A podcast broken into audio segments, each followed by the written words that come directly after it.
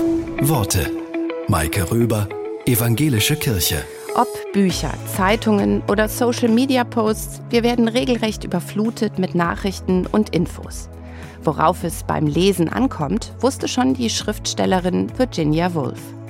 Denn eigentlich lautet der einzige Rat, den ein Mensch einem anderen übers Lesen geben kann, nimm keinen Rat an, außer dem, den eigenen Instinkten zu folgen, den eigenen Verstand zu nutzen und zu eigenen Schlussfolgerungen zu kommen.